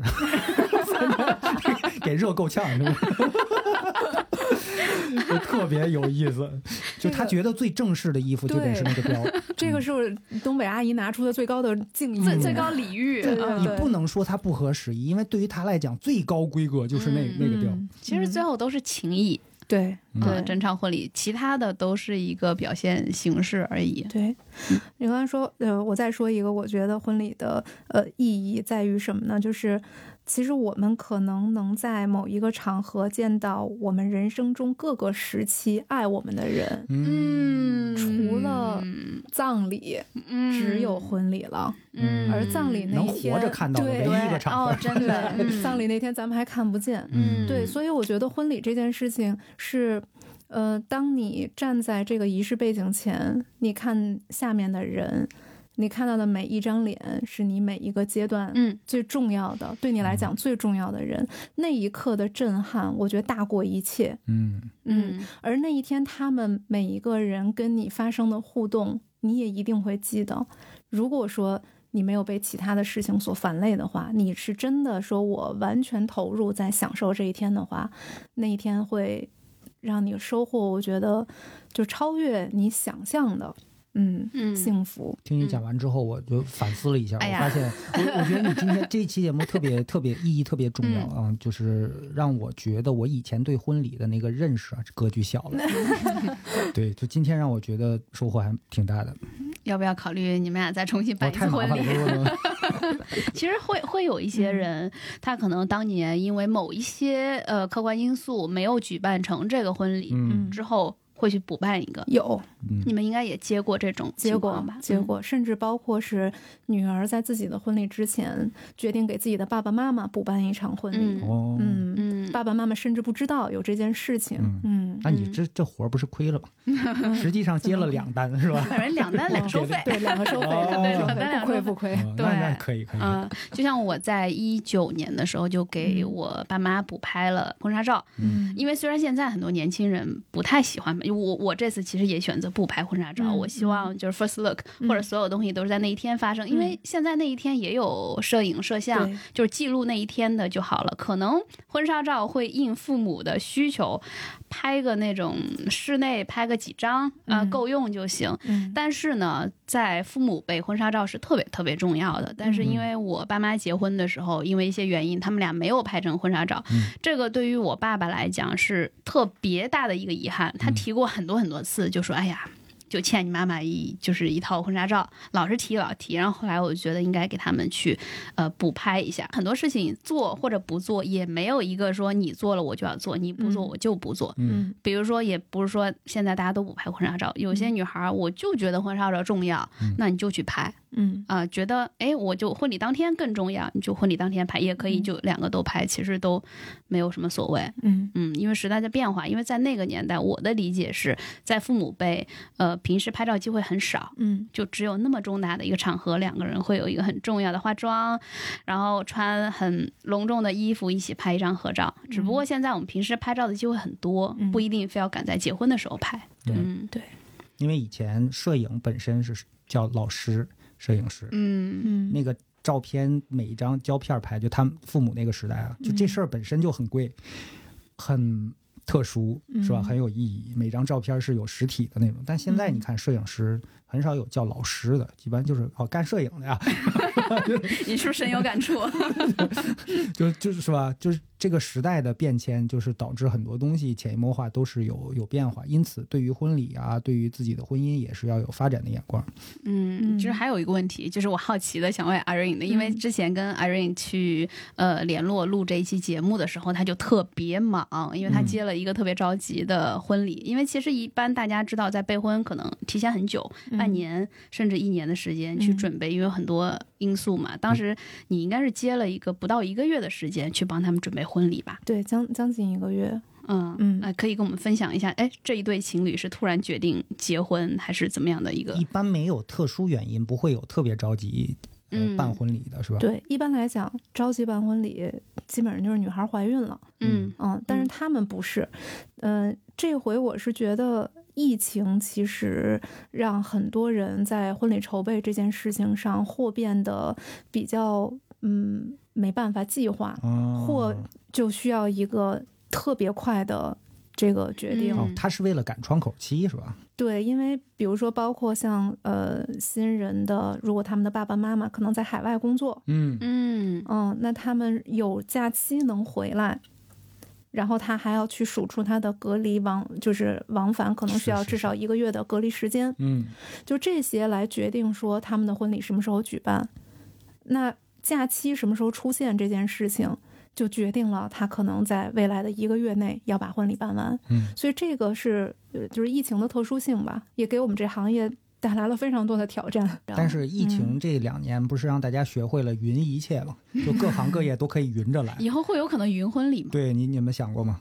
嗯，全是导播干的活儿，所有人都对一手机，在各自在自己家就行。现在确实有很多婚礼会有一些需求，比如说呃呃新人的朋友在海外，然后没有办法来参加婚礼，甚至可能他没在海外，他就在国内的某一个城市最近上星了，啊，啊嗯，那那他就 没办法来来不了我们就会相应的有一些直播的环节给嗯到他们。请看 VCR。哎，我之前看过 YouTube 上一个视频，嗯是呃外国人的一个婚礼，她闺蜜因为种种原因，就她最好的一个朋友来不了嗯她的婚礼，其实挺遗憾的。但是当场他们运用了一个现在一个什么技术，就把那叫什么，就是可能春晚全上。息图像 全息？投对，影，春晚就会使用的，对，把她那个闺蜜全息什么图像就给她传送到了就是他的影像吧，他录了一段，然后就在那个现场哦就特别那太酷了啊我觉得嗯特别这这令人感出现的必须得是 Princess Leia 之类，就是星战里边的人，不然都对不起这技术。以后说不定这个真的会经常，如果真的疫情长期这么发展下去，我感觉婚礼行业有可能真的会慢慢的有哦这样的一些技术啊就你。甚至可以把猫王请来，是吧？甲壳虫给我演的 这个，你看还可以转到后面去看。嗯，但我觉得，呃，疫情其实现在反倒是常态化了。嗯然后我也相信，就是大家的这个因为疫情的隔离，然后这个距离变远这件事情，应该是会在慢慢的好转。嗯，我感觉希望是。对，而且疫情 其实会让这个婚礼大家都来，这个变得更珍贵，对、嗯对，就是嗯更难得。我觉得你能能在这两年克服了这么多客观的不利因素的情况下，嗯成功的举办了一个婚礼，那就是在你们之后的人生当中，还有什么小的挫折不能克服的？嗯挺好的。我有一个问题问二位啊，嗯呃，也也跟大家拿出来讨论一下。我每当看到影视剧关于婚礼场合的这种情节的时候，一些很俗套的情节，我经常会想，怎么会有人婚礼把前任请过来？现实中有吗？有吗你们你们遇到过吗？我觉得是什么样的前任？就是这前任嗯是已经可以相处成朋友的，那我觉得没啥问题。就就不管什么样的问题，前任，你另一半有问题吗？嗯，我觉得也没问题。就如果说他已经在平日生活中，他嗯已经就是一个朋友，只不过这个人可能我们很长时间之前谈过恋爱。我觉得这个其实问题不大，但是有一种就是很近且很相爱相杀，就分的不对太好啊。这种我是真没见过。哎，那你嗯你有参或者你参加或者是办过的这些婚礼里面有请前任过来的吗？首先，他们不会告诉我，啊，就是一个人，对就是一个来宾对没但是错没错但是我是请了我的前任，嗯，啊，你自己的婚礼上是吧？对哎，你看看，你这 就问到正主了。对，因为就是因为太多年之前嗯的感情，然后在这几年已经完完全全就变成是非常非常好的就等于。分手了很多年，但是一直还有联系，对并且双方对对方都没有再再有其他的想法的。没有，嗯嗯，而且我丈夫也跟他们是后来成了好朋友，哦，对嗯所以我就觉得这甚至是一种很神奇的感觉，嗯嗯嗯，就是我在这一刻嫁人了。嗯他们是曾经陪伴我很重要的时刻的嗯的人，然后他们在这一天，他们的感受，我的感受，我觉得我可能没想到我老公的感受，但我觉得，但我觉得他 默默是的流泪。他是一个很神奇的，就是就更像家人的感觉。嗯嗯，然后呢，他们的婚礼就其中有一个男孩的婚礼，我也去了。然后我在他的婚礼那一刻，我也就是我觉得我我的感动可能跟其他的朋友的感动也不一样，嗯就是那那种更更为亲近的，但是又有界限的感动。嗯，让嗯，让我想到了《失恋三十三天》里面是不是这样的场景？好多影视剧有哈。然后呢，女孩会在参加自己前任的婚礼那一天捯饬的巨美。嗯，我去参加他婚礼的时候，我已经怀孕了。然后我跟我丈夫一块儿，然后在那那个现场，我可能更多感受到就是，呃，这是一个我们可能没有办法，就是我俩因为性格或者各方面的原因，我们是不会能够有好的生活的。但是他现在遇到了一个能让他有好的生活的嗯。另一半，嗯。那种欣慰、为他开心的感觉，我觉得是肯定是超越普通朋友的，但又不是完全说是家家人，嗯，嗯，他也不是我的兄长，就是很很奇妙的一个感觉。前任是一个特殊的亲戚类属性的一个 人群，对吧？对，就是这有个前任，前任他跨的属性特别多，嗯。嗯，其中有一个可能是接近亲人的属性，嗯，嗯，你会邀请吗？你我肯定自己的婚礼，我肯定不会，你会通知吗？哎，不会。对，我觉得这个事儿就是，如果他不是后来相处成朋友，你是不可能去邀请的，因为他已经不再参与你的任何的生活了。像像不像你的那种情况，他影影之后视剧里嗯。还有一种情况，就是并没有邀请，然而就去了。自。己来了、嗯。哦，可能是听到共同朋友说 谁谁谁婚太礼有这种吗？也就影视剧里面有，然后最后说我不同意，啊，对对对对对，跟 你屁事儿。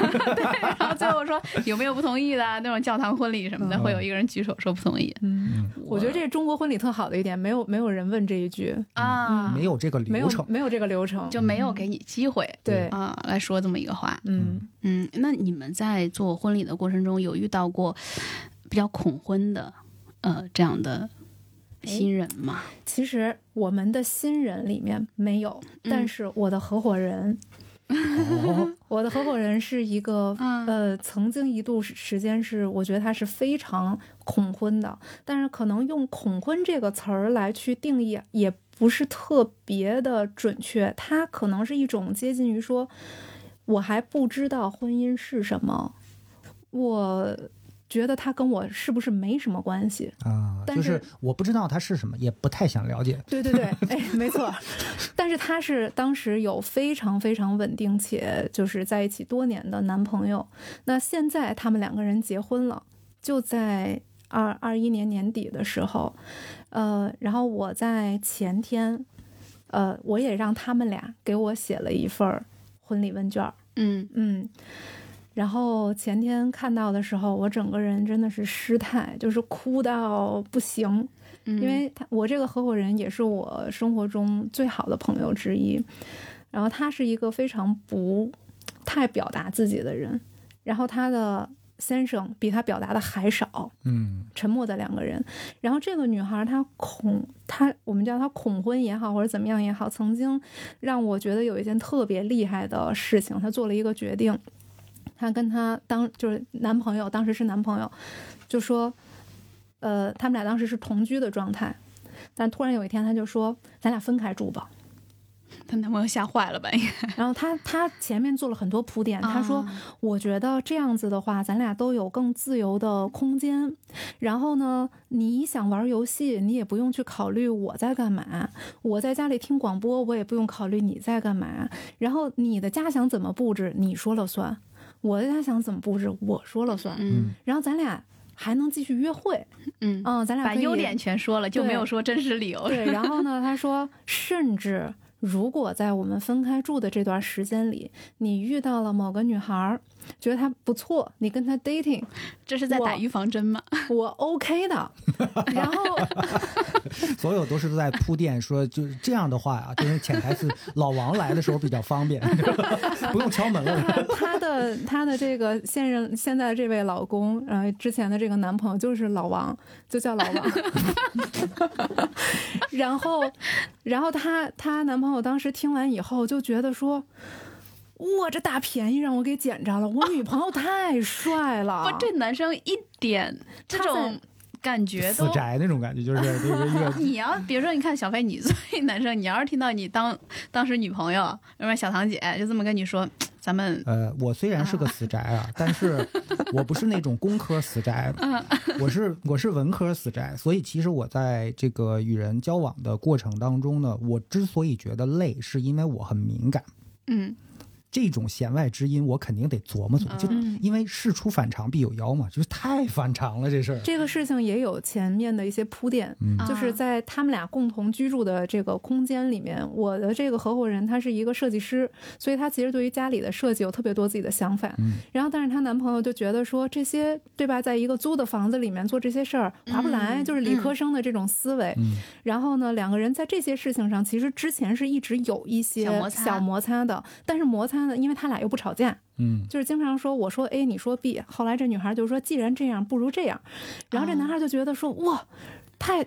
太酷了！我的女朋友怎么这么前卫啊？还能让我跟别人 dating？我还说我女朋友太酷了，已经有两年没跟我联络了，我太帅，怎么会有这么开明的人？而且 就自己都被踹了两年都不知道。而且我我我这个我我这个合伙人也是一个非常享受独居状态的人，嗯他特别特别喜欢自己一人在家，就谁都。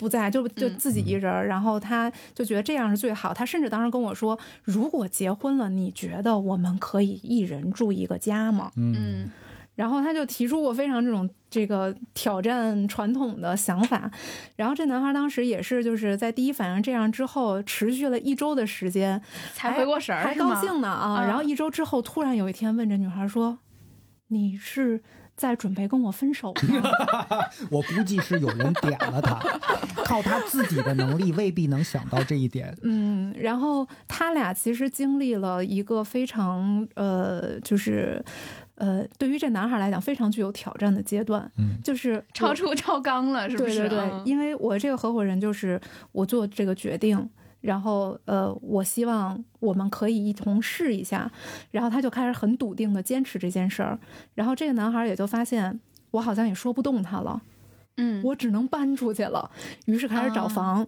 嗯，他们两个真正的分开居住了一年多的时间，那还挺久呢。对嗯，然后在这段时间里头，这个女孩就觉得说：“哇，老娘终于开始自己的独居生活了，真是爽爆了！”有有点这种黄金单身的感对觉，啊不是，然后他是情感上并没有完全单身，因为嗯就是潜意识里有一个人还跟你有这个牵绊，嗯嗯，你还可以偶尔嘘寒问暖一下彼此，你甚至嗯可以在分开的那一瞬间，彼此之间好感顿生。啊，对，或者是找到 重新约会，重新啊下了班儿咱们对吧，一周见几回，然后期待或者我们这周就见一回，然后有点期待说哎周末见面，主要是磕磕碰碰没有了，剩下的都是彼此的啊好感。的东西，对嗯而且这男孩也挺棒的，他就是说，呃，分开住行，我还租这个小区的房。哦，然后他俩就后来就是不是同一栋楼，嗯但是是就相对于是一个小区里的邻居。嗯然后这个男生呢，还会每天，嗯，就是不定时的，呃，因为他们都可以互相进彼此的家嘛。然后这男孩就会，比如说我知道他今天要加班儿，然后我就买了他最爱喝的 AD 钙奶，买了好几排，给他放冰箱里，嗯，然后就回他就回自己家了。然后我的这个女朋友回到家之后，一打开冰箱就觉得说哇，好甜啊！嗯，这就是有点就是重嗯新谈恋爱，对嗯对，然后经过了这一年的时间，然后两个人也都在自己独自生活的，就是独自的空间里面有有找到更多的呃共同生活的一些方法。然后这个男孩在一年之后提出来说，我们是不是可以尝试一下再住在一起？然后我的合伙人在那一刻是觉得说，我觉得 OK，嗯嗯、我觉得因为有一些事情在这一年里面发生了变化，嗯朝着我能够去更更勇敢的去接受一个新的挑战的状态去。老娘 AD 钙奶喝够了。得换奶茶了，对，然后他们后来又重新呃搬到了一个新的家。呃，也是因为这这些整个的经历吧，我觉得其实让他再去看待婚姻的时候，就有了一些新的想法。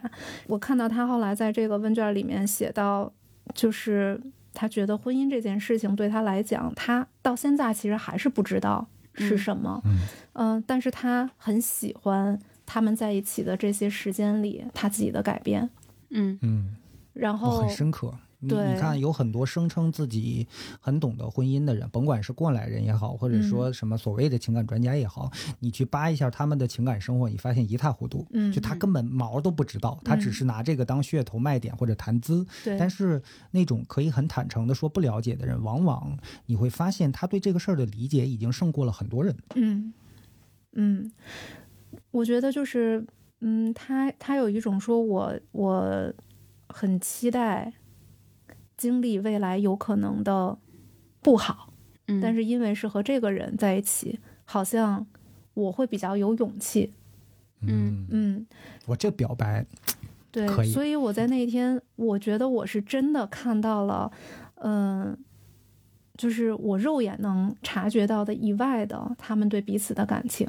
嗯。嗯。嗯，然后我就觉得说，真的是老王最最最最最适合他、嗯最爱他、对他最好的人就，他们俩挺合拍的。嗯，而且其实从单拎出来可能俩怪咖，但是放在一起特别合。其实从呃你的合伙人提出要分开居住，然后这个老王的这个反应和他做的选择，其实已经就能看出来他对这个女孩的。就当一个人说先别说分开居住吧，就说嗯我可能需要几天的空间自己待着。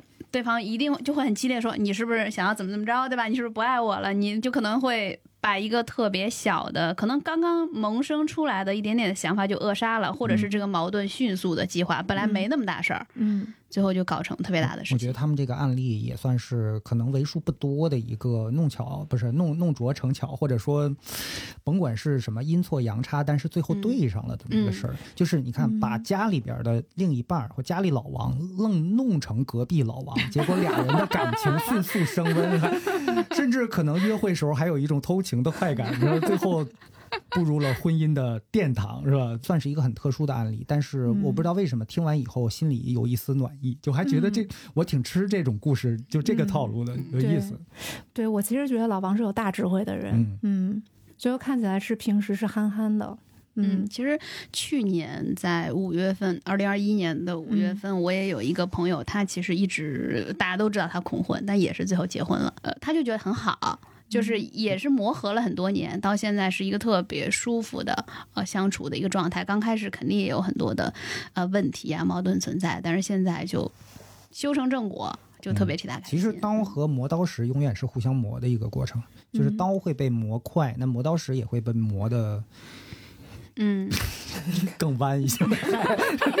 这个比喻说不下去了，说不下去了，最后就磨弯了嘛，是吧？你你你这你这形容，对，我觉得其实有的时候这个婚姻这件事情，就是大家在进入它的时候，会对它抱有幻想，嗯，嗯会觉得或者说是成见，对，会觉得说，呃，我觉得现在大多数可能真的说选择结婚的人，就会觉得说我们俩现在这么好，呃，这么甜蜜，我们结婚我们就会一路甜蜜下去。嗯这个其实是我觉得可能是对于婚姻最大的一个误解。这种后面出问题的几率大一点儿。对，嗯是，然后呃，所以我有的时候会很呃更容易被什么样的嗯、呃就是要结婚的这个决定所打动，就是这两个人都知道前路凶险，嗯嗯呃，但仍旧决定说放手一搏，未婚状态到结婚状态，更像是咱们中级道已经滑溜了，要不要挑战一下高级道？就那种感觉，不是说呃变得更甜美或者什么，就是挑战一下高难度的。嗯，嗯，因为，我觉得婚姻制度确实是非常的有违人性，嗯。然后，呃，它也是对人的约束，呃，大于了其他的所有的东西。嗯、大家去选选择这件事情的时候，我曾经看过有一个新娘的问卷，其实写的大概是这个意思，让我觉得特别的被打动。他就觉得说，这个是我能够想到的，对你做出的。对你能去表达的最大的爱意，嗯嗯，就是因为你，我愿意跟你去做这样一件有违人性的事情。我们共同去经历这个阶段，是我能想到最浪漫的事儿。嗯嗯就是我最不想结婚，但为了你，我愿意试试。嗯这个嗯其实挺浪漫的。嗯嗯，是，呃，之前看一个节目的时候，里面也有讨论到结婚的这个话题，要有婚礼的这个话题嗯嗯啊、嗯其实就讲到说，呃，比如说两一对情侣，可能男方。觉得婚礼不重要，不嗯办了。女方觉得那到底办还是不办？女方觉得特别重要。嗯当时呢，呃，里面就说，对你来讲是不重要，但如果说这个事情对他来讲无比的如此的婚礼这么重要，他梦想了可能二十年、三十年的这样一个东西，你为什么不给他呢？嗯，对，对你来说是不重要，那你不办或者办对你来讲也无所谓。但是既然对于他重要，你都已经决定要跟这个人结婚了，嗯嗯，对他可能如此重要的一个事情，你满足他又何尝不可呢？嗯，嗯我觉得咱们谈论的恐婚这个概念，或许这个描述也不太准确，未必是恐婚，更多的嗯是漠视。就对嗯婚姻的这个概念，现代的年轻人越来越呈现出一种，其实他干什么呢？看到很多的数据以及社会调查都在显示一个趋势，就是未来若干年内，呃，有可能就是倾向于独居的人口会增加。嗯不能说变成主流，嗯，但是从发展的眼光，从一个很长线的、很多很多年的这么一个阶段来看，有可能我们现在处于一个独居时代的开端。嗯，这个我特别认同。嗯呃，因为其实婚姻这个制度，它本身呃最早出现是去为了确保孩子的基因是属于这个父亲的。嗯。嗯，然后那从最开始来讲，她女性也在婚姻中是一个从属的地位，嗯，所以在这么多年的这个历史发展的过程中，然后有，而且我觉得包括经济发展，然后能够让一些工作是不管是男人女人都可以做了。因为原先可能最最早的时候农耕时代，对吧？这个出去打猎种田，那大部分就是男性为主在做这件事情，大家的社会分工属性不一样。然后到现在的话，就是没有什么事儿是女孩不能做的。嗯，嗯，女孩的经济独立，然后带来了女性的独立。在女性独立之后，势必产生的一个嗯思考就是，我还需要这男的干嘛？嗯，嗯还有一个问题就是为什么独居或者说是低结婚率往往出现在比较发达的时期和嗯比较发达的社会？嗯就是因为整个的社会保障能够让人生活没有那么艰辛的情况下呢，呃，你对可能亲情友情爱情可能看的会淡一点。嗯结婚的目的是为了两个人合伙合伙人，嗯一起过日子，因为日子一个人过很艰辛。但是按照现在的判断来看，我们都可以下单嘛，到就你想要的很多服务都可以通过其他的第三方的形式得到满足。因此呢，你可以有更多的时间给自己享受生活。当婚姻的优势不明显的时候，它的所有的负面、它的劣势就会被大家放大。对，因为你就想说，我们作为女孩来讲，我们当然希望拥有爱情，但是是不是势必要拥有婚姻？嗯，这已经变成了两个问题了。嗯嗯，那我如果说我在这个呃婚姻的这个制度里，我会觉得说我其实呃我不结婚，我有一个男朋友。然后嗯他带给我的这种爱和关怀，然后我从中去感受到的这种幸福，我已经够了。然后我生活不靠另外一个人的经济支持，然后包括哪怕说，呃，就就像说，如果说他们就是之后大家能够允许说这个孩子的出生不一定和婚姻是一个强绑定状态，那我觉得大胆设想，甚至有可能会出现女性群居的，嗯呃，这种可能性，嗯大家相互去帮忙带孩子，嗯嗯，然后或者他可能不是一个女性群居的状态，那他大家不住在一起，但还是能互相帮忙，这些我觉得啊一切都有可能。我觉得，假设是一堆女孩住在一起、嗯啊，然后过些日子可能有一个人这个跟大家谈谈，呃，我想大家能不能都搬分开住一段时间？太累了，你们每天叽叽喳喳。我觉得咱们应该独立生活一段时间。哎，呃，你说这个，我自己想，我在北京这么多年，其实特别怀念的呃一段时光，就其实我跟我闺蜜当时一起合租的。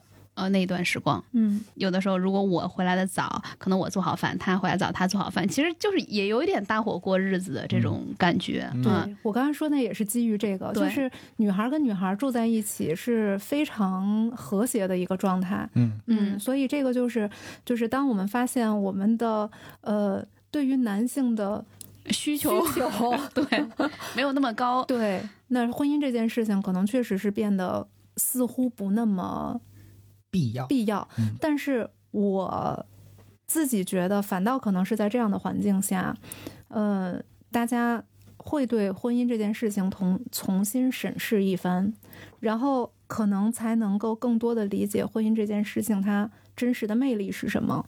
嗯嗯，就像刚刚所说的，婚姻它不是甜蜜的延续，它嗯是可能所有琐碎的开始。开端，嗯呃，包括这两个人在一起，他也呃脱离了说热恋时候的状态，进入到一个呃共同生活的阶段。在这个阶段里面，很多时候我觉得争执是来自于两个人在试图拔河。我们共同生活，所有的决定是你说了算还是我说了算？嗯嗯，话语权，对，嗯那如果最近都是我说了算，那没能说了算的那个人，他就会很痛苦。或者还有一种情况，啥都我说了算，你要你干嘛？对你能不能说句话？对，所以很多时候大家就会把这个权力的争夺就无限的放大。嗯但是其实婚姻的本质不应该是权力的争夺，而是在这两个人去看说，我们在共同面对一件事情的时候，我俩其实应该是一伙儿的。嗯就是他是帮助人去建立一个同盟，嗯这个同盟，它跟性向无关，它跟性别无关，嗯，但是这种婚姻的关系是我们建立在爱的一个强大的基础上。嗯。我们相信，爱能够去战胜很多事情，然后爱能够战胜我们之间互相权力的拉扯，嗯。让我们去站在同一个角度去看同一个方向，嗯，去一同击溃外面的恶。其实本质应该是这样说，可能也不一定合适啊，嗯就是抵御外敌，而不是内讧，哎，对对对，其实是一个意思。对吧？所以为什么有的时候就是说，哎，当夫妻吵架的时候，嗯吵吵吵特激烈的时候，觉得说再吵就要崩了的时候，嗯突然出现了一个共同的敌人，哎，这俩人就没事儿了敌人的。敌人就是朋友。对 对，所以我觉得这个婚姻，嗯，就是大家害怕他，我觉得特别能理解，因为它确实剥夺了很多东西。嗯，要么说这个嗯下雨天打孩子闲着也是闲着的，就是不打孩子，就夫妻俩就吵起来了。就是所以你你你们刚刚讲的是共共同这个对外一致对外，不要打内战的时候啊，我就我就想到了嗯这个，很多时候对于一个小朋友的成长，嗯最麻烦的一件事儿就是他发现他爸妈永远是敌对的。致的，嗯因此，他总能找到一方投靠过去，或者说把对方争取过来，变成他的一枚棋友子啊，用来帮他实现他想要实现的各种欲望什么的嗯啊，所以这个就比较麻烦。因此呢，呃，有很多的人在讲说教育孩子的时候，首先父母你你你可以吵，不要当着孩子吵，你把这事儿嗯开会说明白了，嗯最最后一致对外对付那个孩子。嗯嗯，就其实现在独居的好处千千万，然后而结婚大家想到的就是呃负担，然后责嗯任很多。不好的一些事情，其实嗯反而选择两个人一起生活是需要更大勇气的，比独居来讲，呃，这几年我越来越想明白了一些事情，就是我的潜意识里一直在告诉我，现实有很多特别残酷，以及不由你的理想而动的这这种事情啊，嗯就是呃，因为太残酷、太冷冰冰了，以至于很多时候你没有办法一个人面对。那这个时候呢，如果有一个家人能够陪你一起成长、一起走的话，很多时候他不一定真的做什么，他嗯在那儿就给你的嗯那个鼓舞，让你少看十趟心理医生。对嗯所以未来心理医生这个职业一定火。对对对，是，对，对就是因为大家如果家里没有那个人。你享受到了百分之九十的爽的那部分，但是嗯。百分之十的那个黑暗，你有可能走会击溃，不过去，对，可能那过不去。对那百分之一会击溃你，嗯。对。嗯。就是我觉得当当你发现一个你爱的人跟你一起是一个共同成长的状态，在共同生活的时候，那个感觉是很不一样的。嗯。呃，这个过程不是不是像说出来这么正面，嗯。它有可能是你发现他长长成另外一个人了，嗯你甚至很陌生。嗯。然后你在这个过程中也有可能和你当时和他恋爱的时候变得非常不一样了，两个人都在看似可能朝两个方向去成长，嗯。但是当一些荷尔蒙褪去之后，当那个热恋的阶段过去，然后进入到互相疯狂成长的阶段的时候，你们如果仍旧能够发现自己对对方的爱，我刚才想讲的那个爱，其实是这样的一种爱，就是它不是不是不是浪漫、嗯鲜花、约会，不是那种，而是我觉得就像小飞刚才讲那种，就是它是抵御你内心最深层的孤独。他可能长成了另外一个人，你甚至不熟悉他，他让你觉得越来越陌生。但是那个爱是你熟悉的东西，然后你们能够跨越这个阶段的时候，你会发现你们的关系变得更厉害了。那个厉害、那个坚实的程度，是比热恋的时候的那种火花四溅要强悍得多的东西。嗯而那个东西是只有婚姻能带来的。嗯嗯对嗯，我之前在一本书里面也看到说，他那个理解的婚姻是，呃，婚姻是两个完全能够独立自主生活的人选择主动选择一起生活，对，而不是说谁离开谁活不了的，两个人不得不选择一起生活，是大家都有各自选，你可以选择独居不婚，大家我们尊重所有的选择，对对，只不过可能选择了婚姻的人，他是哎，我可以独立生活，我也可以两个人生活，而在这个时候，我选择了你，选择跟你一起去生活。但是如果有一天真的觉得，哎，好像 本来是希望难走的路有一个人一起走不难，结果发现更难的时候，坑都是他们，都互相挖 那就的。勇敢的分，对，嗯就是再分开，然后继续一个人走也挺好。对止损也是一个很明智的做法。没错。哎，我觉得聊到这儿刚刚好，收尾呼应，特别好。对啊，非常感谢今天 Irene 来做客有很药开。心。嗯，最后不得不打一广告，今天也是我的过失啊！我其实今天在介绍 Irene 的时候都忘了介绍，呃，Irene 的工作室叫 i Event。嗯，其实，呃，i Event 是我就是几年前一直关注的一个婚礼策划。呃，那个时候我就在想，哎，以后我要结婚就一定要选这个。嗯，婚礼上又看了你们很多经典的，谢谢，无比对一些荣幸，对一些嗯案例，然后后来呢，我就一想到这个话题的时候，我就给那个 Irene 发了私信啊、嗯想邀请他一起来跟我们聊一下这个话题。嗯大家其实，在微博呀各个平台都可以去搜到他们。嗯哎，太感激 Suki 帮我打这个广告。然后我也想说一句，备婚这件事情虽然是非常的繁复、非常的嗯疲惫，但是找 i event 就没那么累。嗯，对，其实是比较省心啦。嗯嗯嗯他们这个做法特别像专业的这个设计团队装修房子的时候，嗯也特别像专业的那种综艺节目，就是他要经过前期很多轮的旷日持久的这个备备采，嗯就跟 就是不断的采访这个嘉宾，嗯挖掘他到底身上有什么点，最后可能十分钟的时间呈现在电视里面。嗯，但是是非常精彩的十分钟。呃，我本来其实对于 Irene 他们这个工作呢没有特别多的了解，这一期节目我是本着这个路人看热闹的角度来参与的。嗯呃，因为我其实也用不上了，希望啊，希望用不上我很。有用，现在你看这一期节目就完全是我的私心。但是呢，今天聊下来之后呢，我觉得他呃把很多事儿讲得非常清楚，我会非常放心把我身边的朋友推荐给。